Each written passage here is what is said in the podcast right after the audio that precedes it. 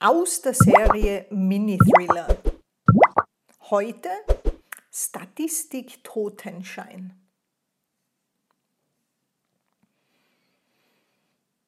Hier ist sie wieder, diese Ungerechtigkeit. Sie kann sich damit nicht anfreunden. Dabei wollte sie einfach nur Gutes tun. Es begann schon vor vielen Jahren. Ihre Berufswahl war auf die Medizin gefallen. Helfen hatte sie wollen. Das gelang nur bedingt, weil sie durch Korruption abgesägt wurde. Weiße Männer mittleren Alters, die zwar nicht mit ihrem Intellekt mithalten konnten, aber eben aufgrund klar hervorstechender Kriterien und des daraus resultierenden Netzwerkes privilegiert waren, hatten sie buchstäblich überrollt. Sie raffte sich aber auch auf, strebte eine neue Karriere an, wurde bescheidener. Nun ist sie für die Toten zuständig. Es ist dabei aber immer der lebendige Mensch zu bedenken. Den Toten ist ihr Zustand schließlich scheißegal. Jetzt geht es einmal mehr wieder um die Lebenden. Oder doch nicht? Es beschäftigt sie nun schon seit Monaten. Sie muss die Vorschriften einhalten, will aber gleichzeitig moralisch handeln. Es klopft. Wer kann das nun schon wieder sein? Die Arbeit mit den Toten war sonst zu still. In letzter Zeit ist es aber eher laut geworden um sie und ihren Arbeitsplatz. Sollte sie einfach innehalten, still sein und hoffen, dass der Eindringling von selbst verschwinden würde?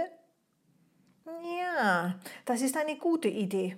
Sie geht an die Arbeit und vergisst schnell, dass jemand hier herein wollte. Nun weiten sich aber ihre Augen. Die Kinnlade fällt hinunter. Das Herz schlägt kurz schneller. Sie erschreckt. Schon wieder dieses Pochen.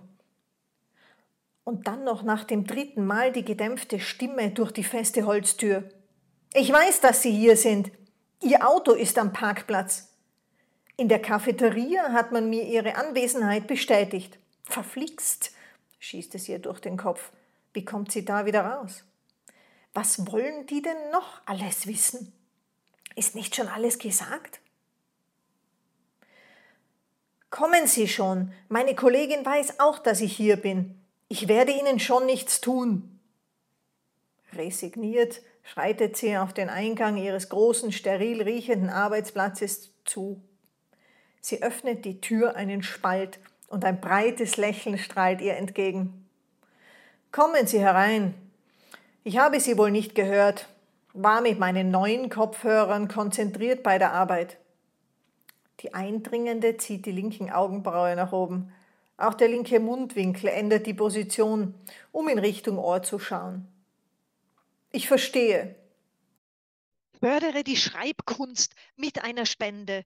Dadurch erhältst du auch exklusive Inhalte nur für dich. www.buymeacoffee.com slash Kuburg. Selten aber doch bekommst du wertvolle Inhalte per E-Mail. Schau dazu vorbei auf www.kuburg.online slash blog.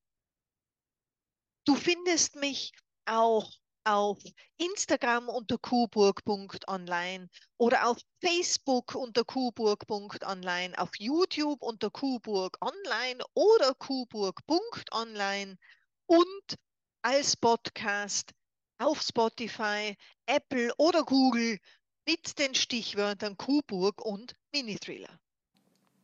Die Herrin der pathologischen Abteilung will die neugierige Person schnell abwimmeln. Habe ich Ihnen denn nicht schon alle Informationen gegeben? Viele davon, ja. Aber da Sie so viel wissen, werden es wohl niemals alle sein. Von der schleimigen Schmeichelei wenig beeindruckt, schaut sie die Besucherin müde an. Schießen Sie los. Nun, Sie sagen also, dass ausschließlich Sie für das Ausstellen der Totenscheine verantwortlich sind? Das ist richtig. Sie sagen aber auch, dass die Leute nicht gestorben wären, hätten sie nicht unterschiedliche Vorerkrankungen gehabt. Das ist auch richtig. Wenn ich mir aber die Statistiken ansehe, muss ich feststellen, dass alle Leute die gleiche Todesursache haben.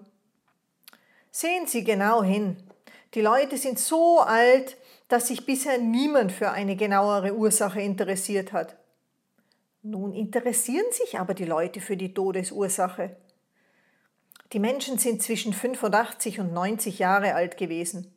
Schon, aber sie haben alle die gleiche Todesursache. Auch richtig. Die einzigen Personen unter 80 hatten aber HIV, eine andere Hepatitis, die übernächste litt an Krebs und so weiter. Das mag ja auch sein, aber den Rest gab ihnen der Virus, oder? Naja, oder nicht? Nun, was soll das heißen? Hätten sie nicht etwas länger gelebt? Vielleicht schon den einen oder anderen Tag. Na eben, aber andere Menschen müssen jetzt viele Tage ihres Lebens aufgeben. Sie leben in Angst und Schrecken. Sie leben oft gar nicht, verkriechen sich zu Hause. Es gibt Schlimmeres. Als lebendig begraben zu sein? Meine Großmutter ist 94 Jahre alt. Sie hat keinen Bock mehr auf das Leben. Ihre Tochter ist tot, sie hat von der Gicht Schmerzen und meine Cousins schotten sie von der Außenwelt ab, damit sie sich nicht infiziert. Das ist ja Folter. Die Leute sind altersschwach. Ohne den Virus müssten sie leiden. Mit ihm auch, aber kürzer. Sie sind oft einfach nur zu schwach, diesen durchzustehen. Also könnte auf dem Totenschein auch stehen, Altersschwäche als Todesursache? Nun, gesetzlich ist es so geregelt, dass sozusagen der letzte Todesstoß als Todesursache gilt.